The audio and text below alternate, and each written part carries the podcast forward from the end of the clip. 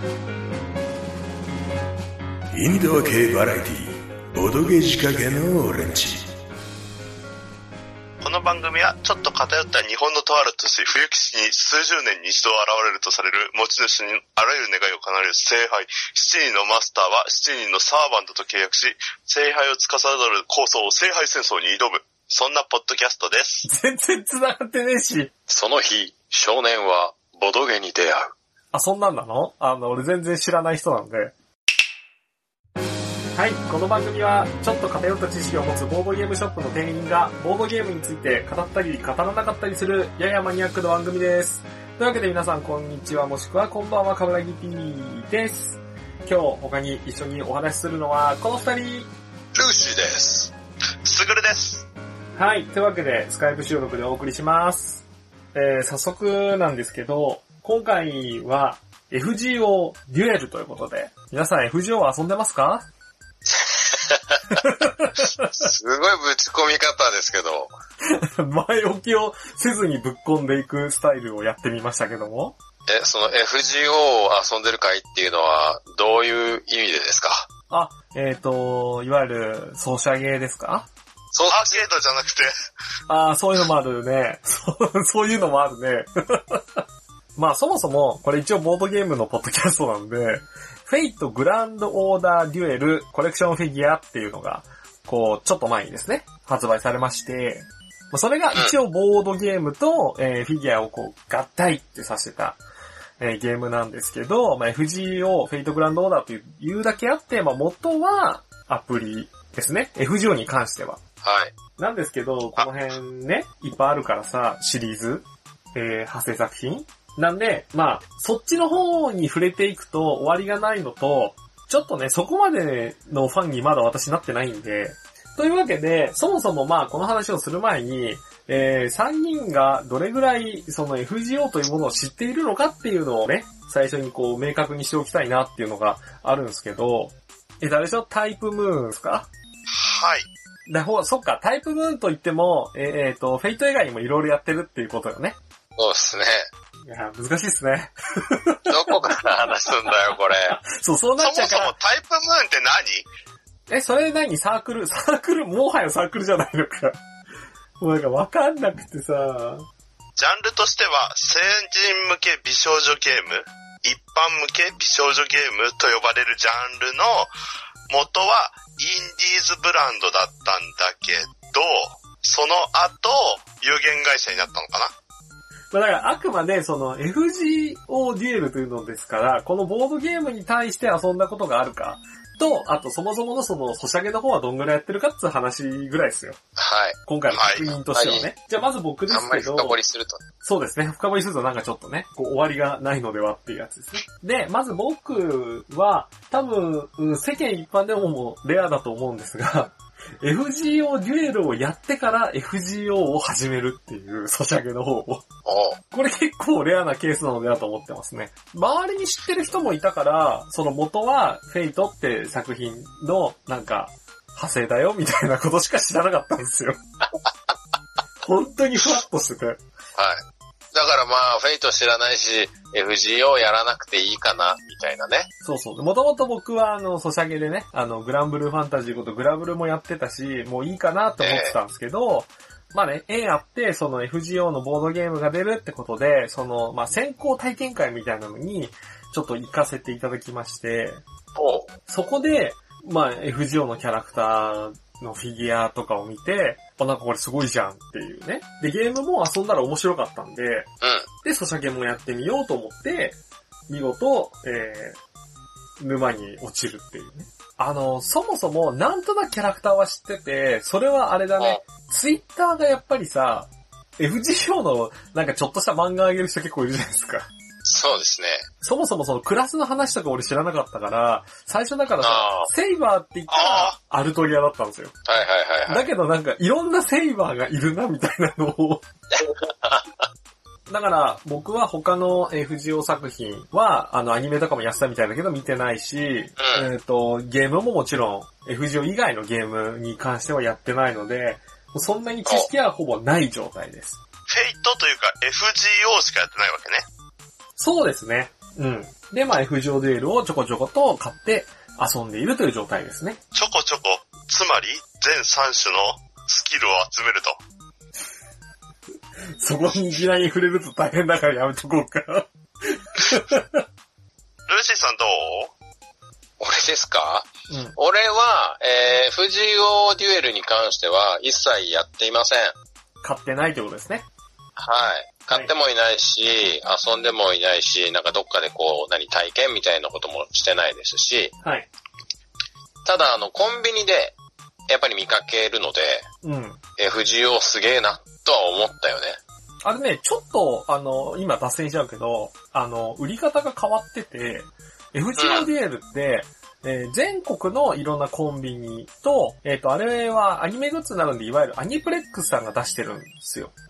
で、アニプレックスさんのいわゆる公式ショップとか、あの、そういったところですね。とうん、あと、イエローサンマリンぐらいでしか実は売ってないんですよ。あ、そうなんだ。うん。だから結構振れ幅が。コンビニにあるからどこにでもありそうに見えるけど、意外とそうでもないみたいな。そう、ただどこのコンビニでもあるイメージ。そうね。やっぱり FGO って、まあ俺はもうあの FGO っていうスマホというかアプリゲーム自体はもう一番最初のリリースした当初からやってたんですけど、も2005年かな？う3年ですね。うん。2015年はね。じゃあ、続いて、すぐるくん。はい。まず、ソシャゲの方はどうでしょうか？えっ、と、自分はもう引退しました。すっぱり切って。期間的には結構長いことやってたの？と、空の強化イベントの時にぶっ込んで、期待値以下の、まあ、ガチャ結果のため、そこでもうやめた口です。だから爆死して心が折れたということです。そうですね。はい。じゃあ、えっ、と、デュエルの方はどうでしょうか？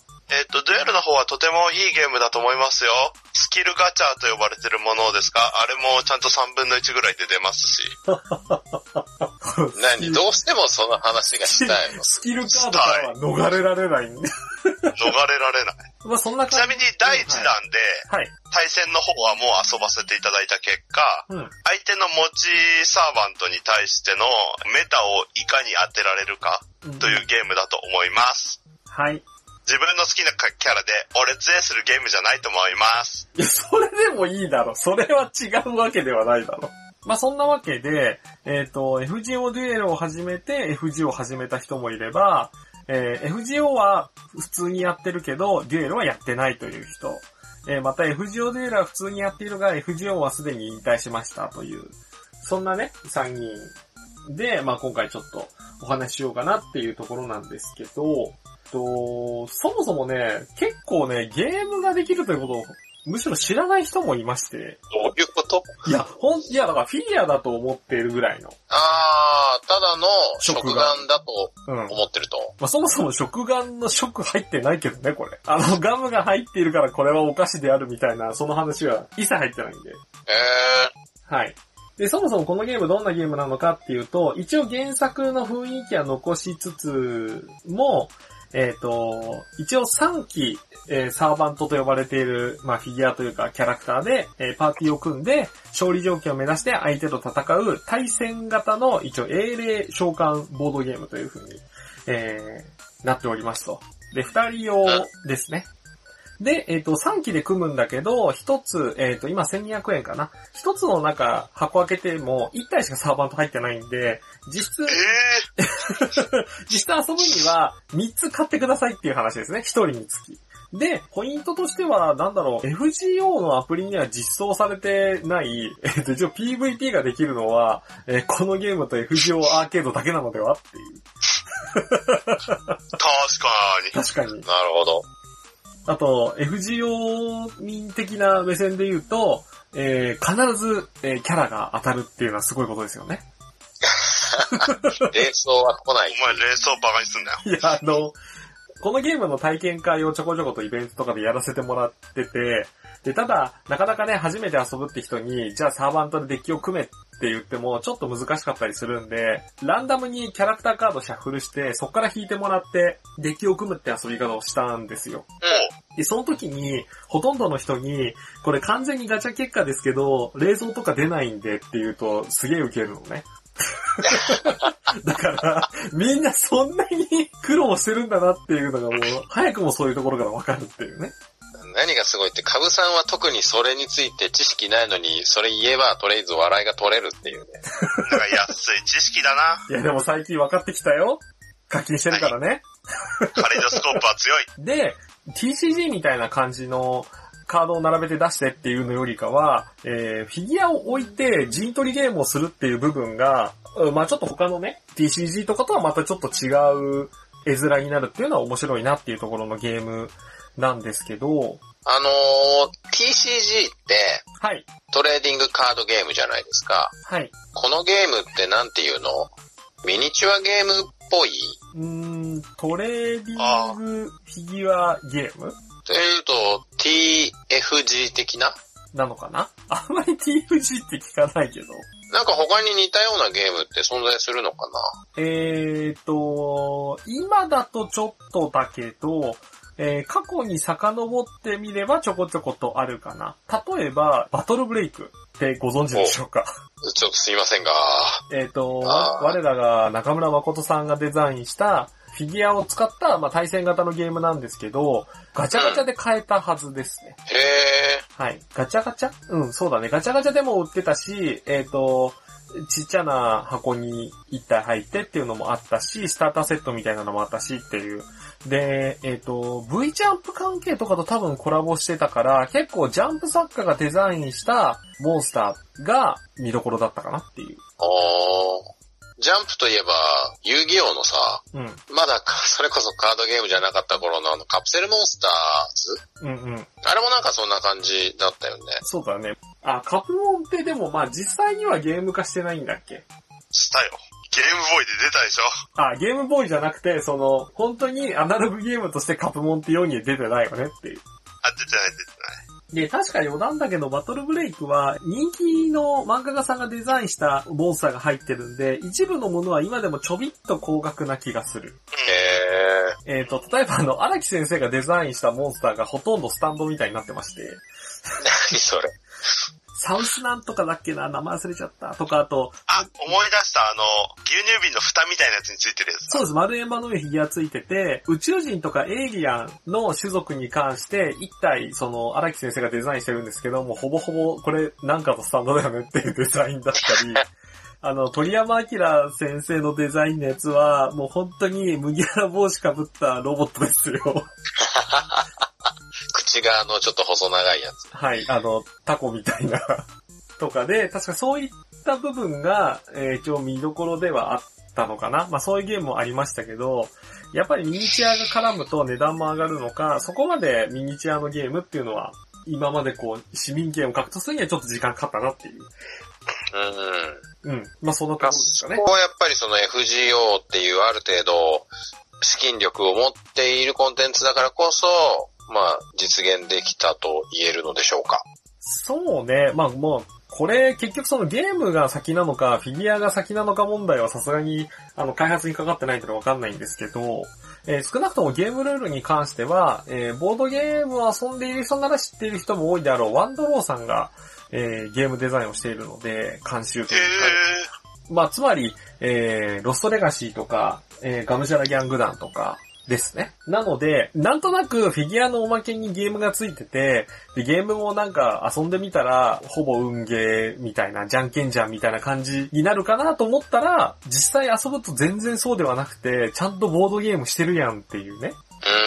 なんか、ベタ褒めするような言い方になっちゃうけど、少なくとも、素人の人がデザインしないようなデザインをしてるんですよ。その、あえて、難しくさせる要因を作っているようなバランスになってるんですよ。あの、ゲームルールとしてね。で、そんなわけで、まあ、ざっくりとゲームを説明するんですけど、もうまず3期サーバントを組んでパーティー作るっていうのは、まあ、あったんですけど、その後は、あの、ゲームと似てて、それぞれのサーバントごとに、いわゆるコマンドカードというのに、バスター、クイック、アーツって書いてある、あの、ゲーム中の右下にもよく出てくるカードですね。はい。まあ、あれでデッキを作っていただいて、まあ、さっきのサーバント分のカードをそれぞれ束ねて、えー15枚の山札かなっていうのを作って、えーゲームを進めるんですけど、ゲームの勝利条件っていうのが、一応3つあるんだけど、3つ目の条件がほぼほぼ起きないので、まあメインとしての勝利条件は2つ。えー相手のサーバント3機を全部倒す。えーもしくは、ここが原作のゲームとより違うんだけど、マスターエリアっていう場所がゲーム中にありまして、えーお互いにある本拠地みたいなマスめ、マスですね。で、そこに相手のマスターエリアに自分のサーバントを移動させるっていう。で FGO では起こり得ないけど、まあ、フェイト的には、すごい納得のいく、サーバントたちを刺激するマスターを倒せば勝てるよ、みたいなね。なので、えっ、と、カードゲームとしての要素プラス、まあちょっとその、ミニチュアの位置関係を使った、まあ将棋とか囲碁っていうほどではないんだけど、その移動する感覚、隙を見つけてマスターエリアに行くのか、相手のサーバーを全滅させるのか、みたいなことを考えるのは原作にはないポイントかなとは思いましたと。はい。まあ、そんな感じですよと。うん。うん。で、えっ、と、まあこういったゲームの肝心の部分は戦闘じゃないですか。まあ相手を倒すんだから戦闘しなきゃいけないんですけど、戦闘のルールっていうのが意外と表面上シンプルにできていて、えー相手のマスに移動した際に戦闘が起きるんですが、お互いに3枚のカード、まあ手札が5枚持ってるんですけど、そこから3枚のカードを選んで伏せると。で、お互いに伏せたらせーのでオープンして、えー、数字比べを行うっていう風になってます。で、コマンドカード、いわゆるその、バスター、アーツ、クイックには、実は数字が振られていて、まあ、4とか3とかあるので、めくった時に、そのカードに書いてある数字をお互い足して、数字比べをするって感じですね。そうですね。ただ、それ数字比べるだけだと面白くないので、そこに FGO ならではのコンボ要素ですね。例えば、まあ、アーツチェインをすると、えー次のターンには数値が増えるよとか、バスターでチェインすると即座に数字に合計するよとかっていうコンボをすることによる数値の上下。プラス、えースキルカードをもし使っていればスキルの効果も乗るって感じですね。なので、結構すごいなって思ったのは、まず、ユニット同士が戦闘するのに、ヒットポイントの概念がないんですよ。ああ、なるほど。どういうことかというと、お互いに数字をぶつけ合って、数字の小さかった方、いわゆる負けた方はですね、下手すると、あの、何もせずに消滅します。で、数字のぶつけ合いをするんだけど、その戦闘結果っていうところが、そこが俺は結構凝ってるなっていうのがあって、攻め手側と防御側っていうのはもちろんあるわけですよ。うん要は攻撃を仕掛ける側と仕掛けられた側ですね。で、えっ、と、仕掛けた側が、えー数字で勝った場合は、防御している側のサーバントは消滅して消えます。おなんですが、防御側が勝った場合、つまり防衛に成功した場合ですね。その時は、攻め手側のサーバントは消滅せずに、移動前の位置に戻って終わるっていう風になってるんですよ。まあだから一方的にすぐに片方が脱落して一人一人減っていってっていう感じの展開にはならない。いや、結構ね、あっさり勝負つきます。あ、つくのね。はい。結構ね、理不尽。理不尽っていうか、えっていうぐらい、なんか、フィギュアもあって、すごいなんかこう、まあフィギュアもね、最初済みでそこそこでかいし、なんかこう、おこれから、これで戦うのかって思いきや、なんか、すぐ死んだってなる。うん。っていうのがまあ、大雑把なね、戦闘の流れでございますと。はい。で、僕がもう一個このゲーム、ルールとしてすごいなって思ったのが、読み合いをね、すごいできるようになってるんですよ。読み合い。うん。どういうことかというと、盤面に一応3体のサーバントのフィギュアとは別に、3体のサーバントの紹介カードみたいなのをこう配置するんですね。ステータスカードっていう。うん。で、そこには、その5枚のカードの構成が書いてあるんですね。例えば、クイックの4とバスターの5が1枚とかって、そのカードの構成っすね。キャラによってカードの構成が違うんだ。そうです。全部違うねえーと数字も違うし、バスターとかのアーツとかの割合も違いますね。うんうん。なので、えっ、と、デッキを組むときに、いわゆるアーツ寄りの編成にしたい場合は、アーツの多いキャラクターで組むとか、まあそういったのできるんですけど、ステータスカードを公開していることによって、まずお互いの相手の、えーカードの内訳、いわゆるデッキの中身が、まあ一応わかるわけですよ。はい。で、さらにこのゲームって、何かした後、まあ3枚出してせーので比べた後とかも、カードは全部トラッシュと呼ばれる捨て山に捨てるんですけど、捨てたカードは全部数字を公開しなきゃいけないんですね。で、山札が増えていくということは、ゲームが進むにつれて、あの人はあのカードを使ったからもうあれ以上の数字は出せないなっていうのがわかるようになるんですね。いわゆるカウンティングというやつですね。なので、相手の手札にあるのか、もしくはまだ山札に眠っているのか、みたいなことを考えながらカードを出していくっていうので、思いのほか適当に出しゃいいってもんじゃないようになってると。なんかこういうところが、さすがワンドローさんだなと思って、僕は結構感心した次第なんでありますよと。まあ、ほぼここがね、まず面白いポイントの一つでも挙げてもいいかなと思ってて、はい。で、まあさっき、じゃあ、あっさり終わらないのかっていうと、結局ヒットポイントなしで先行で数値比べでうまく勝てば相手を除去できるっていうシステムなんで、と初めての人にルール説明込みで遊んだとしても、一戦で30分かかんないぐらいなんですよ。短いね。うん。まあ、3対3ですし。なので、あっさり終わるから、あの、次はこの組み合わせでやろうとか、連戦したくなるようにはなってるよね。なるほどね。うん。で、そんで、まあ、あの、効果が複数あるんで、なかなかここは説明しづらいから、あの、省略するんですけど、まあ、スキルカードっていう、ゲーム中、一つのサーバントにつき、一つスキルっていうのをカードを付けられて、そのスキルの効果、まあ、例えばカリスマが発動すると、全員の、え数字計算の時に、味方側は、え攻めてる時に限り、数字をプラス1できますよとか。うん。逆にあの、あれですね、マシュのシールドのカードになると、攻められている時に数字をプラス1するとか。とか、まあ、あの、本当だったらやられてしまうような時に、山札のカードをめくって、指定のカードがあれば、消滅を免れる、いわゆるガッツですね。はい。いわゆるガッツの効果を、をえー、ボードゲームのルールに落とし込んだものであるとか、っていうのが、こう、いろいろ入っていて、で、そのスキルというのも、実は一人のキャラにつき3種類、えー、カードがあるので、どのスキルをこのキャラクターにつけようかな、えー、一緒に組んでるサーバントの相性的には、このスキルカードの組み合わせいいなとか、そのスキルカードの組み合わせをコンボで楽しむこともできると。んそのスキルはどこについてるの？えー、スキルはですね、まあ、ここで、浮上デュエルの内容物について、ここで改めて触れることになるんですが、はいここをバリバリっと開けると、まず、サーバントが1機入ってますと。うん。フィギュアが入っていて、で、プラスそのフィギュアのステータスカードと呼ばれている、いわゆるキャラクターの名前、えっ、と、イラストと、あと、コマンドカードの内訳の書いてあるキャラクターのカードと、コマンドカード5枚、そのバスター、アーツ、クイックの5枚の構成のカードですね。でそのカードが入っていて、プラススキルカードというのが1枚入っています。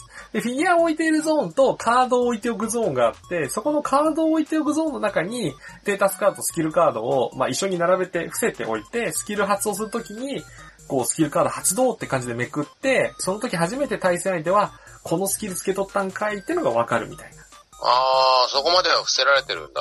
そうですね。で、使った時にスキルの効果が分かって、サーバントが消えてしまうと、えースキルの発動発動したに関わらず、えースキルもいなくなっちゃうよっていうような形でで、す。そのスキルは当然、キャラ固定というか、そのキャラでしか使えないスキルねいうだよね。。あの、そこは原作と同じスキルの名前とかになってるんで、そのキャラでしか使えないようになってますな。で、スキルカードが1枚しか入ってなくて、さっきちょっと話題に出たけれども、そのキャラクターの、えーランダム性の他に、キャラクターごとのスキルのランダム性があるっていうのが、まあ、いろいろモニョモニョするわけ。えっ、だと、3種類あるうちの1枚が入ってるということは、実質スキルをコンプリートするには、はここがね、そう、僕がね、結構これがね、ショックなところですね。ー。なんかね、一つのキャラクターが入ればそこにスキルカード3枚入ってそうなイメージだったんだけど、そうあ、はは、儲かんねえだろ、お店が。あのね、せ、せめて、確か3種類あるのであれば、せめて3種類のうち2枚とか入ってほしかった。あバカかお店が儲かんねえだろ。いや、にしたってさ、っていう。だ代表的たなとこだスキル強弱は絶対あるよ、これ。うん。で、代表的なところで言うと、その、アルトリアの、えー、原作だって弱いと言われている直感というスキルがあるんですけど、直感 A ね。はい。あの、このゲーム中ではですね、直感を使った瞬間に、2ドローできるって書いてあって、結構強いんですよ。やはり単純にドローできるカードはやっぱ TCG においては強いじゃないですか。なるほどね。まあ、シンプルに2ドローは強い。うん。で、しかも、今第2弾まで出てるんですけど、確かドローできるカードって、あとジャンルのカードぐらいしかないですよね。純粋なドローという意味ではそうですね。うん。なんで、純粋に強いんだけど、アルトリアが出たからといって直感のカードが一緒に入ってくるかはわからないと。うん実話かもしれないっていうね。まあそこちょっとね、本当ね何？いや、だから体験会でもこう結構遊んでもらって、体験会だとちゃんとあのメーカーさんがスキルカードとか意識用意してくれてるから、好きにこう組み合わせて遊んでもらって、最後こういう感じなんですよって紹介するときに、あの、スキルカードは何枚入ってるんですかって言われて1枚ですって言ったときに結構みんなフリーズするよね。ざわえ、FGO で鍛えられた人が3分の1のガチャでなんか文句言うなよって話だけどね、俺は。そういう意味だとさ、やっぱりその、ガブさんなんかは FGO 一切やってなかった人なわけじゃない？そうですね。FGO やってない人って、どういう風に捉えてるのかな？あ、捉えてるってその、このゲーム自体はね、そのシステムの話じゃなくて。結構人気あるんですかね？家サブとかでも。えっ、と、このゲーム自体に関しては非常に人気はあるというか、やっぱり FGO なんで、とにかく目立つよね。あの FGO のゲームだっていう部分がまずあって、うん。ただ、またここもね、ちょっとね、えー、微妙な話になってしまうんですが、いわゆるその、マシュいないと問題っていうのがちょっとこのゲームありまして、ほまあ私もツイッターでちょこちょこね、苦言を言ってるんですが、えーこのゲーム3機でサーバントでユニットを組むんですが、えーコスト制限っていうのがあります。イメージとしては三国志大戦とかね、思い出していただいてもいいかな。う。俺は伝わるけどね。ええあの、コストの上限っていうのが11まであって、キャラクターごとに1だったり、5だったりっていうのがあるので、その中でコスト11をはみ出ないように3体で組むというルールがあるんですね。なんですけど、実は第1弾っていうのが、ラインナップの中に、えーっと、シークレットを除いて5と0しかいなかったんです。ほう。5、5、5、5、5、5、5。いや、ゼゼロかなえーっと、マッシュが0です。といえ、何 ?5 うことは、が何？体 ?7 体。で、0が？1体。あとは？えーいないよ。だから8、いなかったあ、シークレットのね、4っていうやつが1個はいい。る。実は、えっと、セイバーリリーというのがシークレットで入っていまして、いいのそれ。それはもう言ってもいいと思う。そで、そのセイバーリリーはコスト4です。え、がでもしも、リリーを含めたとして5、5、4だと？あ、コストオーバーしてますね。あれ？だから11なんで、上限は。つまり5を2体入れた時点で、残りは1か0ですね。で、第1弾に1はいないです。え、だからネットで話題になってた、マッシュいないとできないんだぜは、あれ、ルールを作ってルールを公表して、第1弾しかなかった状態で、メーカーが悪い。あの、ここはなかなか難しい問題なんですけど、まあ、とにかく、ルール、そうですね、言われた通り11という上限で組んで遊びますと言って、いざ発売してみたら、構成の中に1体だけ0がいて、あとは5である。ということは、つまり、ドアがいても、えー0であるマッシュを引き当てない限りは、えー上限ルールで組むことができないと。うんっ。ていうのが、どうしても FGO っていうコンテンツはすごい大きいコンテンツなんで、ファンもすごいいっぱいいれば、あいわゆるアンチと呼ばれてる人もい、他のコンテンツのアンチ以上に多いわけですよ。割合で言うと。はい。どのコンテンツにも1%のアンチがいるとしたら、あの、100人の中の1%なのか、10万人の中の1%なのかでやっぱ変わってくるじゃないですか。そうですね。で、そんな人たちが、マシュがいないとゲームができないっていう部分のみを、どうしてもツイッターとかで捉えられて拡散してしまって、えーがっつりと、そこだけが拡散していってしまったんですね。うん。で、おそらく、うんまあ、どういう事情なのかは知らないけれども、第1弾ってどうしても、まあ顔だから、やっぱりキャラクターとしての人気のあるサーバントを入れていきたいじゃないですか。あ、はい。で、その結果、どうしても高コスト帯の キャラクターが中心になってしまったみたいなんですね。あのーあれでしょ？そもそも、それ、第1弾は5が多かったけど、その時点で第2弾も出る予定だったんでしょはい。1ヶ月後にな。第3弾まで発表されてるし、まあ、1ヶ月後には第2弾が出て、第2弾になると、えーコスト3と1が入ってくるんですね。うん。なので、まあ、1ヶ月後には3と1も入るんでっていう風に思ったのかもしれないんですが、やはり FGO というコンテンツに対しては情報の伝達も早いので、そこでまず一発目に荒れたよね。そうねで、その結果、その後、またちょっとこれもやり方の問題になってしまうんですけど、えっ、と、ツイッターの公式アカウントさんの方が、それを聞いて、まあちょっと発言をしたんですね。で、いわゆるマッシュに関していないとっていうよりかは、その皆さんでハウスルールじゃないけど、そのコストの上限をちょっと緩和してね、あの、第2弾出るまではこう遊んでみてはどうですかみたいな提案をされたんですよ、ツイッターで。あれ早かったよね。で、対応の速さとしては良かったかもしれないんですけど、結果として、うん、またこれも難しい問題になるんですが、ルールブック至上主義ではないんですけど、あの、ええ公式がルールを無視しろって言ったっていう荒れ方をしたんですね、次は。あれはあのゲーマーサイドからの視点かな。最初に出たのは。まあ、逆に叩かれちゃったタイミングは良かったんだけど、言い方が良くなかった感じかな。例えば第2弾であれば、3とか1とか増えるんで、それまでの間はこういう感じで、あの、対応してくださいとかっていうのはあったと思うんですけど、やっぱりコストのことを気にせず遊んでねってなっちゃったんで、えー、ルールがおかしいのか、それは、みたいになっちゃって。俺はあれでも、まあそう思うよ。ゲーマーとしては。で、さゲーお前、お前が作ったルールで、ルール間違ってましたっていうのはどうなんっていうのと思った？間違ったとは言ってないんだよね、そこがね。だけど、そ,、ねのボードゲームを遊ぶ人たちからすると、やっぱり気になる点ではあるよね。その、ルールは無視してもいいですよっていう発言は。そう、そこがやっぱりちょっと大きく取り上げられてしまって、メーカーさんとして例えば最初はグッズとしてね、集めていって、次第にフィギュアが揃ってきたら実はゲームでも遊べるんですっていう風なのも考えていたのかもしれないけれど、一応、ボードゲームであるっていうのを押してしまったがために、やっぱりそこは、うん、第一弾が出た時点で多少どうにかしてほしかったなっていうのもあるし、えー人によっては、うん、やっぱりみんなその最近の TCG から来た人にとっては特にルールに対して過敏になってしまうので、いわゆる僕らボードゲーム勢でいうハウスルールっていうものを許容しできないんかいっていう意見もあったよね。